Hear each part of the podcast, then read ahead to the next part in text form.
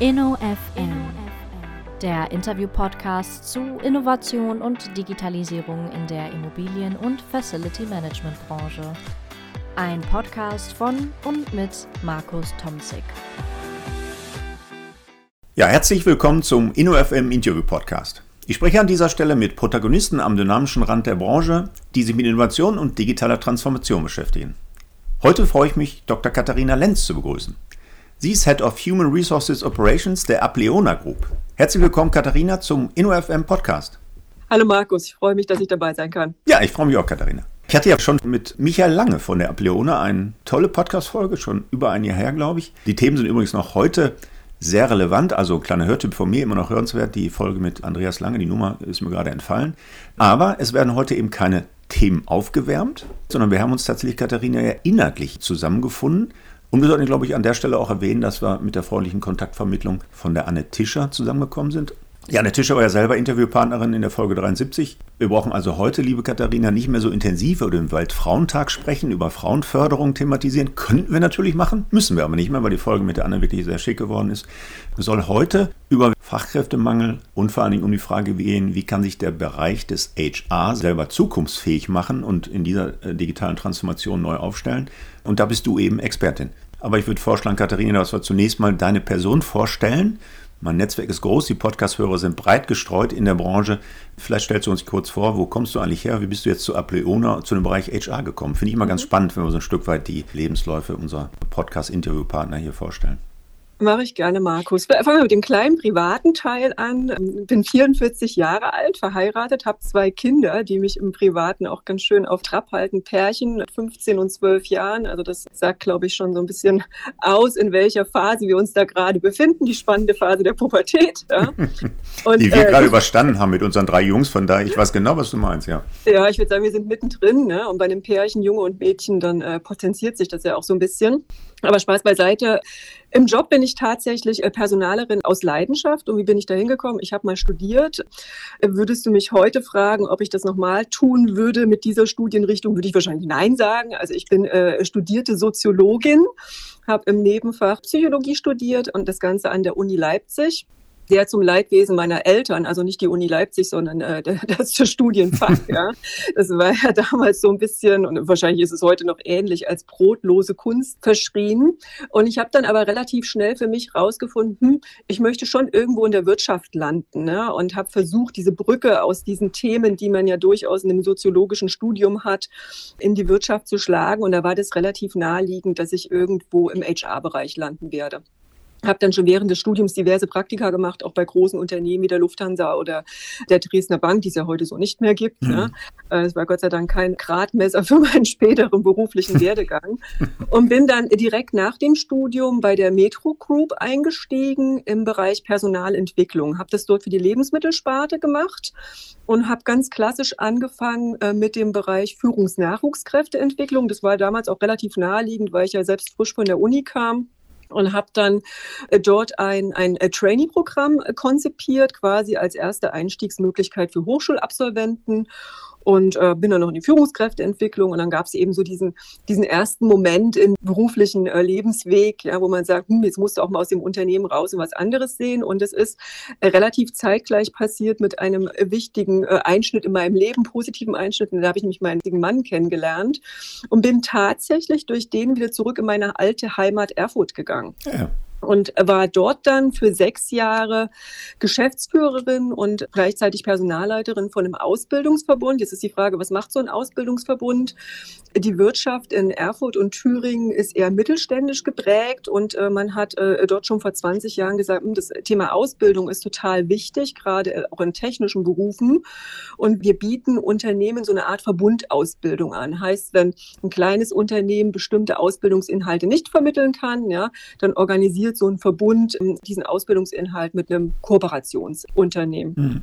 Und das habe ich sechs Jahre lang gemacht, habe in der Phase zwei Kinder bekommen, also meine zwei Kinder, und habe tatsächlich in der Phase auch berufsbegleitend promoviert an der Uni Erfurt. Ja. Hatte der Professor, der mich da ähm, wahnsinnig unterstützt hat. War eine taffe Zeit, ja. Also ein Kind zu Hause, ein Kind im Bauch und dann im Job äh, Vollzeit die Promotion machen, war sicherlich eine spannende Phase. Und bin dann, nachdem ich dort tätig war, in ein ganz anderes Unternehmen, nämlich in den Bereich Telekommunikation, habe dort dann für die Mobilcom Debitel, ist eine Tochter der Freenet Group, die Themen Training, Coaching und Wissensmanagement begleitet, auch schon in führender Position. Und die sechs Jahre sind damals immer so ein bisschen magisch gewesen. Das habe ich auch sechs Jahre gemacht. Und danach habe ich gesagt, so jetzt sind die Kinder irgendwie in einem Alter, wo man denen auch nochmal zumuten kann, dass man Erfurt und dieses äh, gewohnte Umfeld verlässt und bin dann, äh, ja, bin dann zu Apleona gekommen. Ja. Aber du bist jetzt noch keine sechs Jahre da oder bist du schon länger als sechs Jahre da? Nein, Diese magische ich bin keine sechs Jahre da. Ich bin jetzt im fünften Jahr. Oh, oh. Äh, die magischen sechs will ich jetzt natürlich auch, äh, will ich brechen. Ja, also das dürfen jetzt gerne mehr Jahre werden als sechs. Ja, und bin jetzt, wie gesagt, seit 2017 bei der Apleona, ähm, habe dort auch verschiedene Positionen im HR-Bereich schon inne gehabt und äh, bin jetzt, glaube ich, so ein Stück weit in meiner Zielposition auch angekommen, denn ich bin Personalleiterin für den ganzen Bereich HR Operations mit einem doch relativ großen Team. Also ich habe knapp 100 Kolleginnen und Kollegen, äh, wow, die wow. mich in der täglichen HR-Arbeit unterstützen und decken eigentlich alles ab. Ja? Also diesen kompletten, man sagt ja im Neudeutschen oder im Englischen, Employee Lifecycle, also wirklich von dem Recruiting, also dem, äh, der, der klassischen Personalbeschaffung bis hin dann auch zu einem Austritt, der ja auch durch verschiedene Gründe irgendwann mal ansteht. Mhm. Decken wir alles ab, ja. Wobei die Personalbeschaffung mit Sicherheit das wichtigste Thema ist. Auch der Hintergrund unseres Interviews heute in dem Podcast. Ja.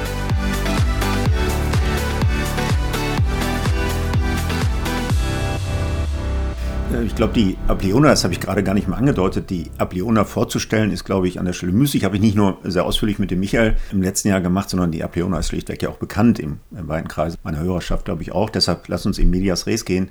Fachkräftemangel, Thema hast du schon angesprochen. Ich glaube, eine der größten Herausforderungen, die da, glaube ich, zurzeit anstehen. Wenn man Konjunkturumfragen vergangener Jahre verfolgt, dann stellen wir immer fest, dass das größte Problem der Fachkräftemangel ist, die Unternehmen benennen. Tausende Stellen können nicht nur im ingenieurwissenschaftlichen, auch im infrastrukturellen Bereich zurzeit nicht besetzt werden. Und kaum eine Studie in unserem Immobilien- und FM-Umfeld, die dieses Thema Fachkräftemangel nicht in irgendeiner Form anprangert. Früher hattet ihr wahrscheinlich, Katharina, auf so eine Stelle Dutzende Bewerber. Wie viele unbesetzte Stellen hat die Apleona zurzeit, kannst du das sagen?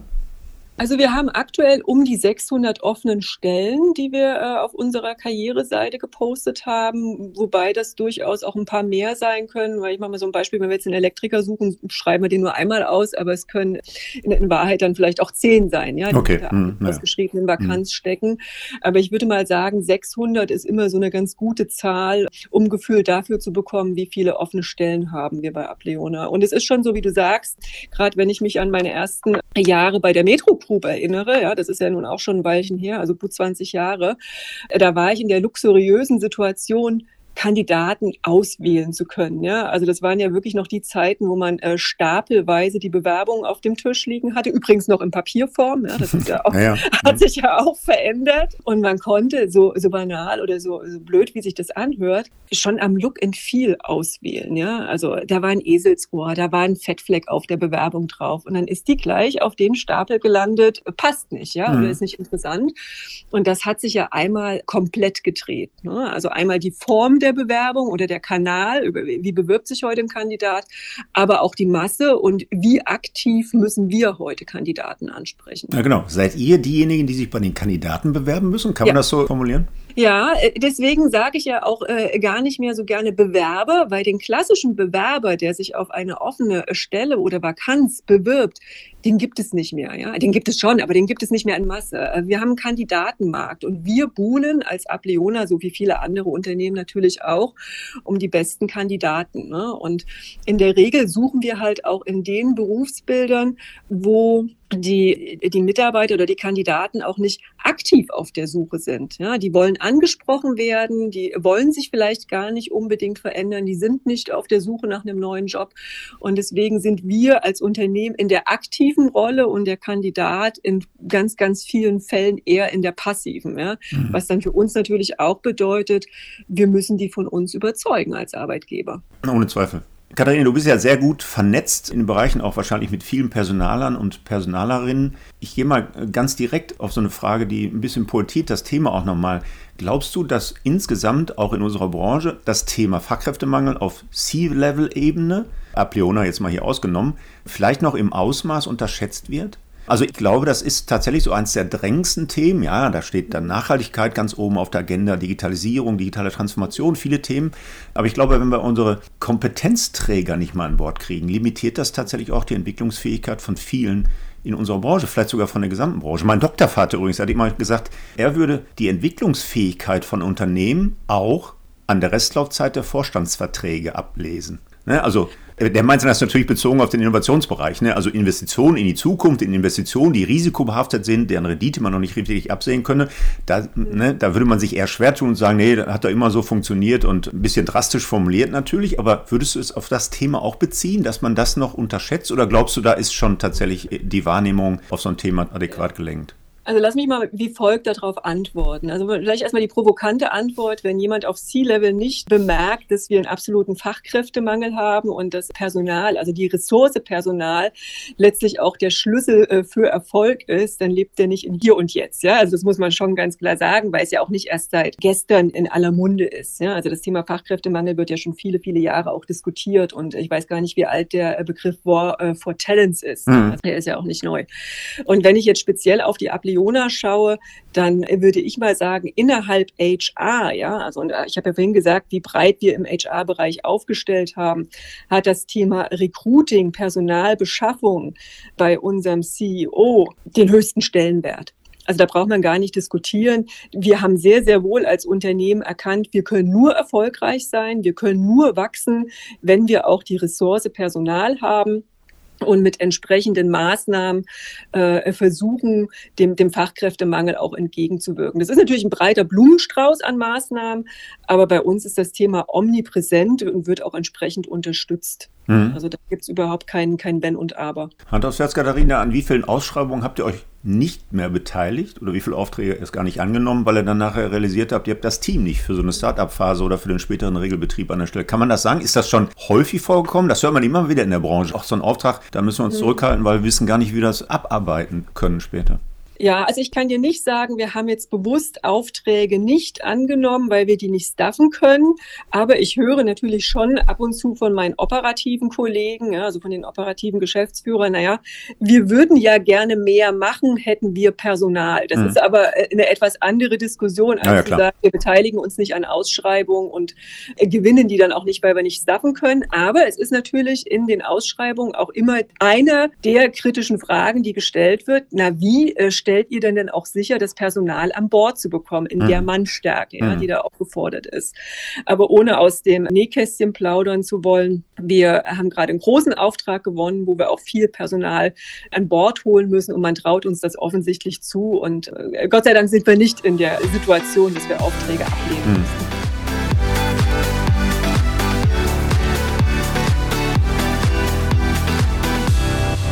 Ist denn aus deiner Einschätzung dieses Fachkräftemangelthema eher ein quantitatives oder dann auch am Ende des Tages ein qualitatives? Weil das können wir natürlich schön zusammenbringen mit so Entwicklungssträngen, die wir gerade dem Stichwort digitale Transformation nur schon mal angedeutet ja. haben. Ist es eher ein Thema, die Anzahl der Mitarbeiterinnen und Mitarbeiter zu finden oder sind es eher die geänderten Kompetenzanforderungen für so eine Entwicklungsstrecke, die sich auch die Leona stellen muss? Ja, ich glaube, das muss man ein bisschen differenzieren. Ne? Ist ja immer die Frage, auf welche Berufsbilder schaust du am Ende. Wenn ich jetzt wieder auf, ich sage mal, unsere operativen Einheiten schaue, die ja letztlich für uns das Business darstellen ja, und beim Kunden vor Ort tätig sind, dann ist es ganz klar ein quantitatives Thema. Warum ist das so? Du kannst dich vielleicht an den einen Post erinnern, den ich vor einiger Zeit auf LinkedIn mal gepostet habe. Wir haben in den letzten Jahren verpasst, und da sage ich bewusst wir, weil das natürlich ein gesellschaftliches Thema ist,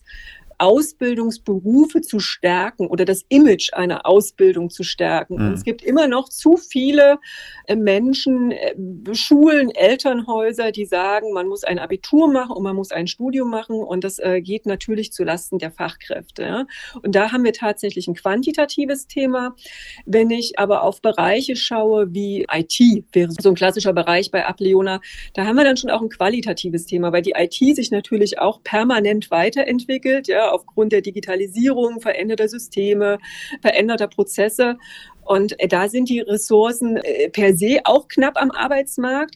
Aber da ist, glaube ich, auch der Innovationsfortschritt, der ist halt einfach so schnell, dass, glaube ich, Schule und Lehre und Universitäten gar nicht so schnell hinterherkommen, auch dieses Wissen zu vermitteln. Und da mhm. haben wir beides, quantitativ und qualitativ. Mhm. Das letztgenannte kann ich natürlich bestätigen aus der Perspektive der Hochschule. Ne? Das ist manchmal schwierig, die Anforderungen der Praxis zu erfüllen. Ne?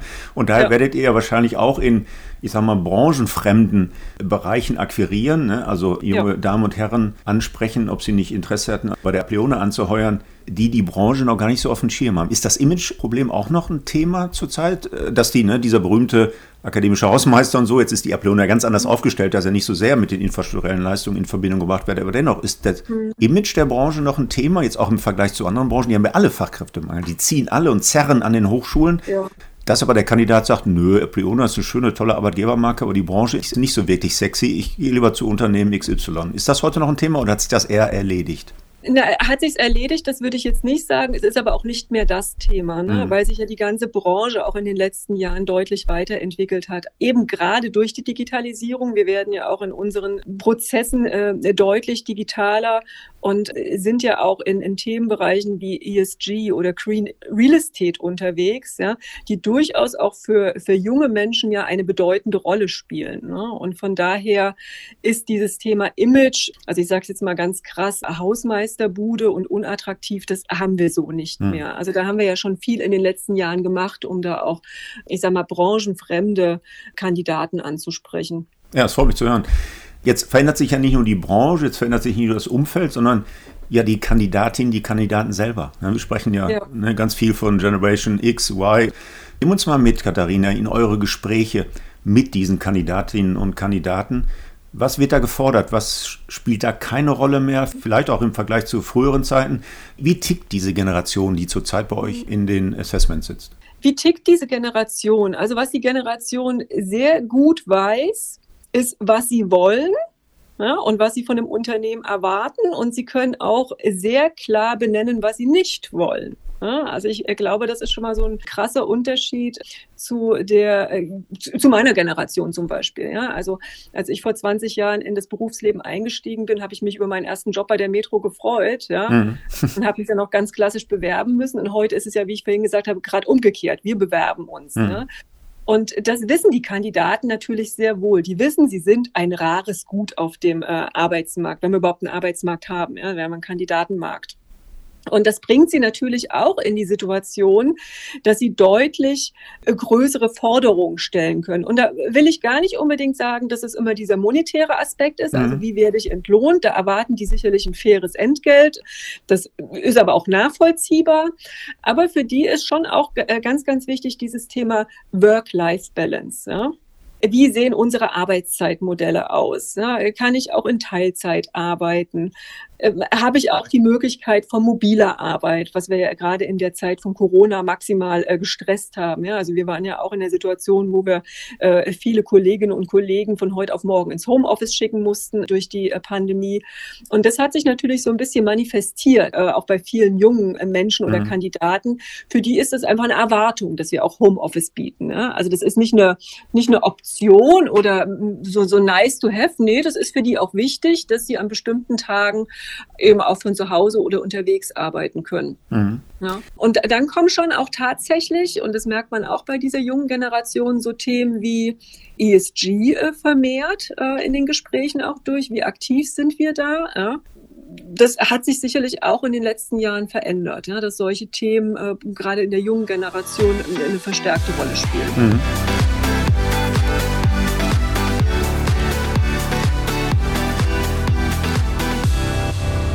Habe neulich interessanterweise ein Gespräch äh, mit einem Krem-Verantwortlichen eines äh, Konzerns hier im Ruhrgebiet gesprochen.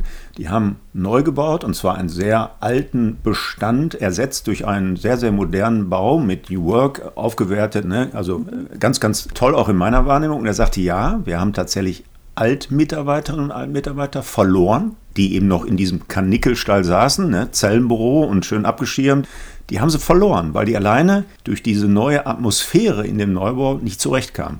Aber er hat ganz klar betont, dass ganz viele jüngere Damen und Herren einfach nur reinkamen und sagten, wow, hier möchte ich arbeiten. Unabhängig von den konkreten Inhalten der Gespräche nach haben die gesagt, ja, cool, das ist es. Siehst du das nicht auch als eine Chance, dass der FM, dass so eine Apliona ja auch Arbeitsumgebung ja Flächen gestaltet, um die Attraktivität für junge Damen und Herren so zu steigern, dass wirklich ein Kernthema sein kann? Ist das eine Chance für die Branche, dass wir da Kompetenzträger sind? Eine totale Chance, ja, weil was sich ja total verändert hat, ist, wir hatten es vorhin mal ganz kurz, ich glaube in unserem Intro, ja, Mitarbeiter sind ja auch eine Art Influencer, ja, und je wohler die sich in einem Unternehmen fühlen und je mehr die auch mitgestalten können, ob das jetzt moderne Arbeitswelten sind, ob das neue Arbeitsinhalte sind, ob das bestimmte Projekte oder Themen sind, umso eher werden sie ja auch zum Botschafter, ja, für so ein Unternehmen mhm. und aus meiner Sicht macht ja, jetzt muss man wieder unterscheiden, äh, Marketing für äh, Kandidaten ist sicherlich nur anderes als Marketing für Kunden oder Investoren.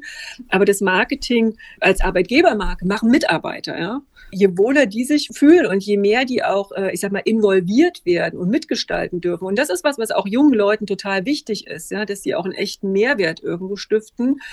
Umso eher äh, profitiere ich dann auch als Arbeitgeber im Sinne von Image. Hm. Katharina, jetzt versuche ich mal zwei Themen zusammenzubringen, die wir gerade schon angesprochen haben, nämlich die Digitalisierung, diese digitale Transformation und das Fachkräftemangelthema. Mhm. Wie wird das bei euch diskutiert? Ist Digitalisierung auch eine Antwort, vielleicht eine Teilantwort auf diesen Fachkräftemangel?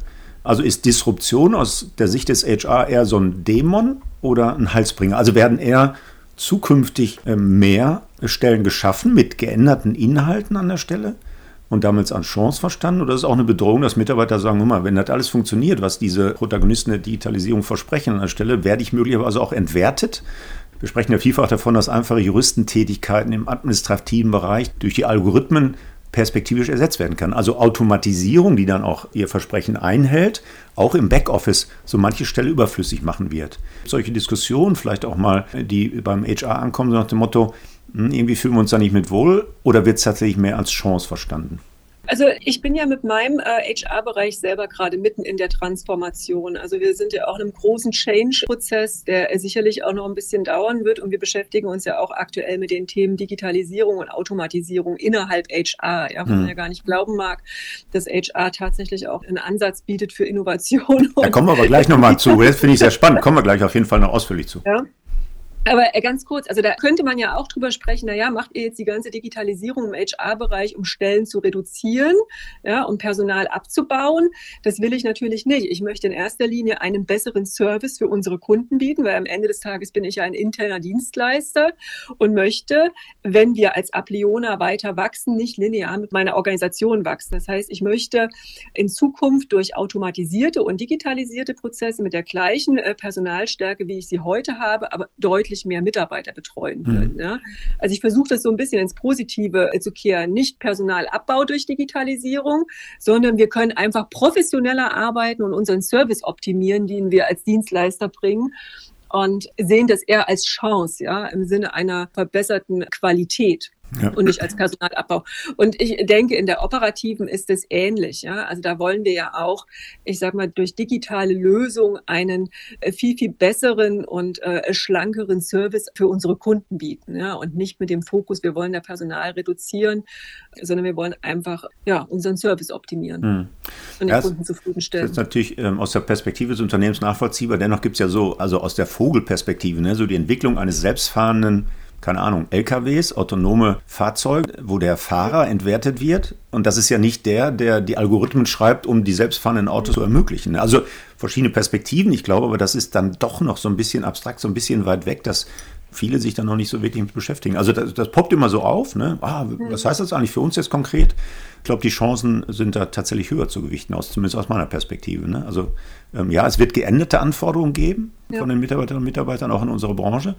Und ich glaube, an der Stelle, wo man was entwertet oder ein Stück weit ersetzt, ist es eher eine Chance, weil wir zukünftig ja immer weniger. Dieses Fachkräftemangel-Thema, was wir gerade angesprochen haben, wird ja nicht abnehmen, sondern zunehmen an der Stelle. Und da kann es Chance sein und auf der anderen Seite dann eben auch eine Entwicklungsperspektive bieten für interessierte junge Erfahrungsführungskräfte,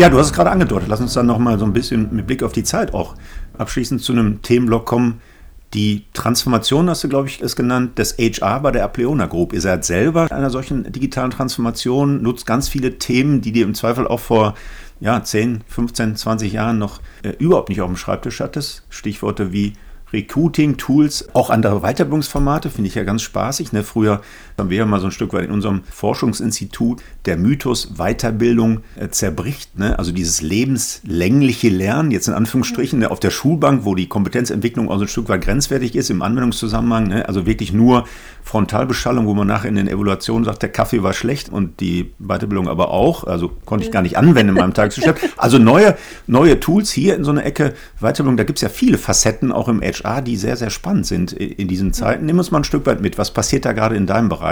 Wie stellst du dich zukünftig auf, um diese Themen zu bedienen?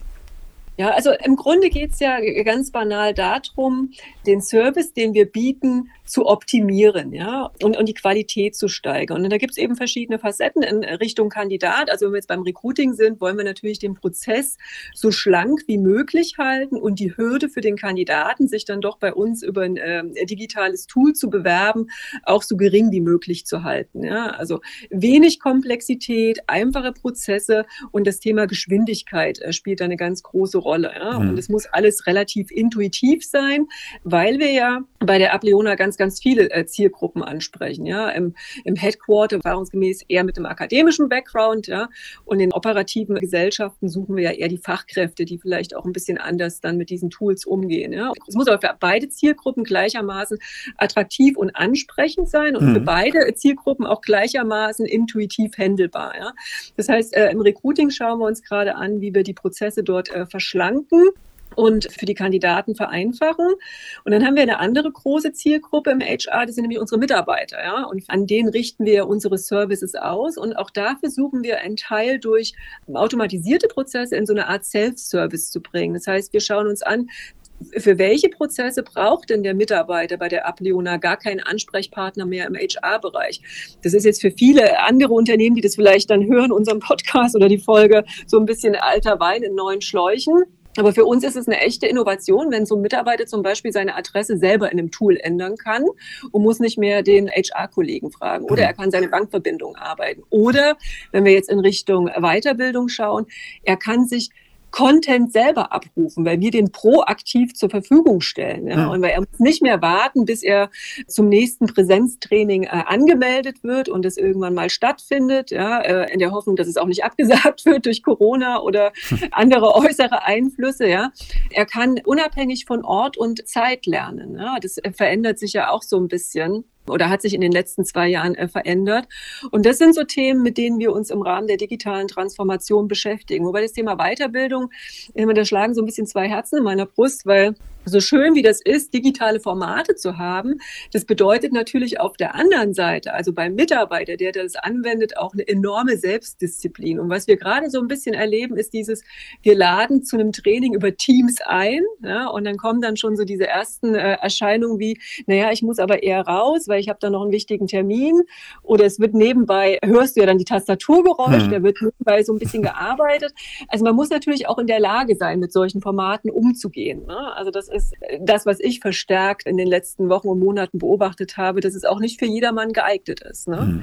Der Vorteil liegt natürlich auf unserer Seite, wenn ich im Unternehmen schaue, auf Flexibilität und äh, man kann relativ schnell auch eine große Zielgruppe erreichen, aber du musst natürlich die Mitarbeiter auch befähigen, damit umzugehen. Gib uns ja. mal Beispiele für Tools, die ihr heute einsetzt im digitalen Bereich. Also das, was du gerade im System angedeutet hast, ne, die Kontoverbindung selber ändern, ne, das ist sicher sehr schöne Automatisierung, eine Prozessmodifikation, die Mehrwert bringt.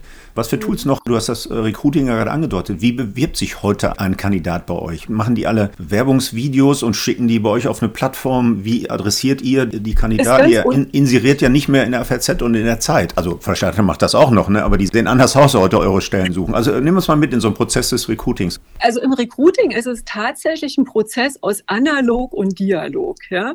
Analog und digital, sorry, nicht Dialog. Dialog, den haben wir dann später, wenn wir den Kandidaten ja, ja. haben. Ja?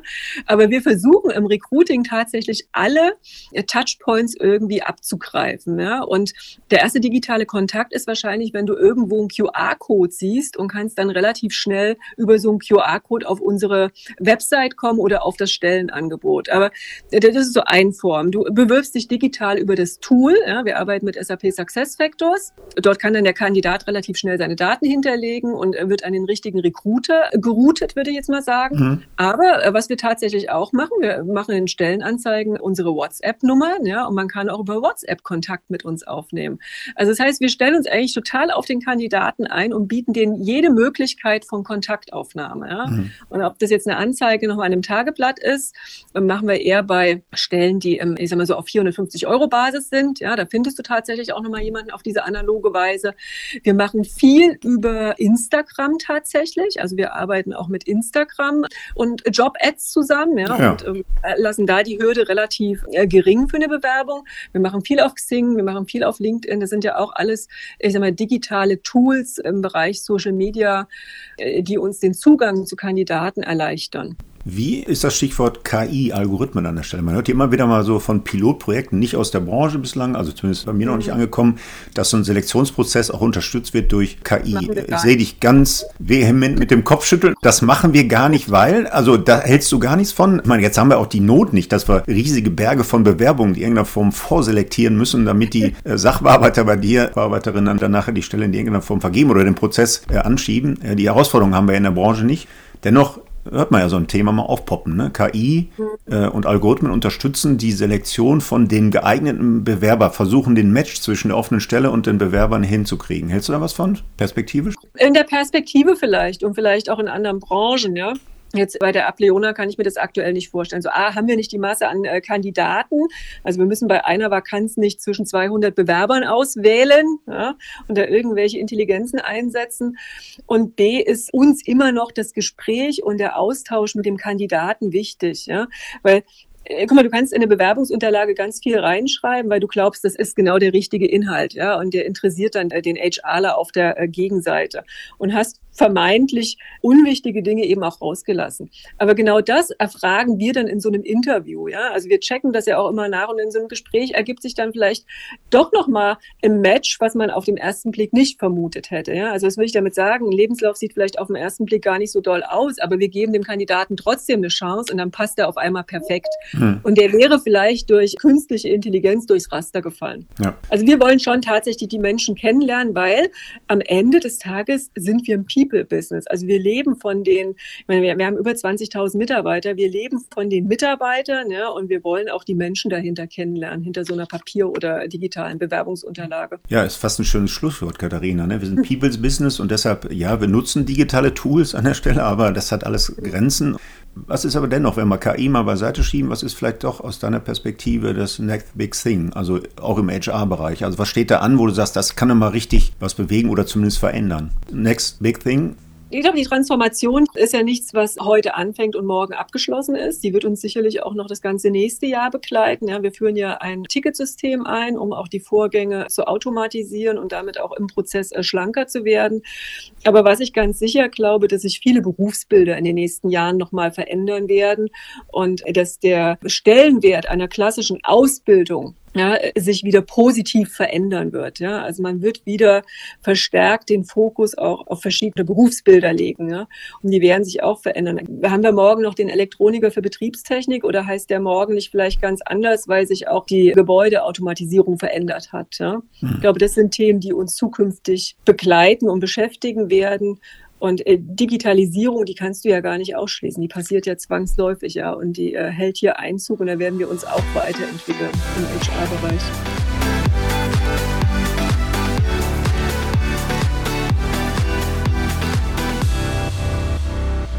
Ja, wunderbar, sehr spannend. Sarina, Fachkräftemangelthema, Transformation auch des HR-Bereichs. Ich glaube, wir werden in Kontakt bleiben müssen, weil das ist, wie du gesagt hast, ja. jetzt kein Sprint, sondern das wird noch die nächsten Jahre als Marathon quasi auf unserer Agenda bleiben. Ich würde mich freuen, wenn wir da den Kontakt halten über ja. unser Netzwerk, ob das LinkedIn ist oder tatsächlich mal endlich wieder Präsenzveranstaltungen, wo wir dann auch mal wirklich die Köpfe zusammenstecken können. Ich würde mich auf jeden Fall freuen. Und mich vor allen Dingen für heute ganz herzlich bedanken für diese sehr kurzweilige Podcast-Folge, Katharina. Herzlichen Dank. Ich danke dir, hat total Spaß gemacht. Das war der NFM Podcast mit Katharina Lenz von der Apleona. Wir hören uns in 14 Tagen wieder. Am besten gleich auf einer der üblichen Plattformen wie Spotify, iTunes oder Soundcloud abonnieren und dann wird dir die nächste Folge an einem Freitag um 8 Uhr gleich angezeigt. Bis dahin wünsche ich Glück auf und bleiben Sie schön gesund. InnoFM. Das war der InnoFM Interview Podcast von und mit Markus Tomzig. Alle zwei Wochen freitags, überall dort, wo es Podcasts zu hören gibt.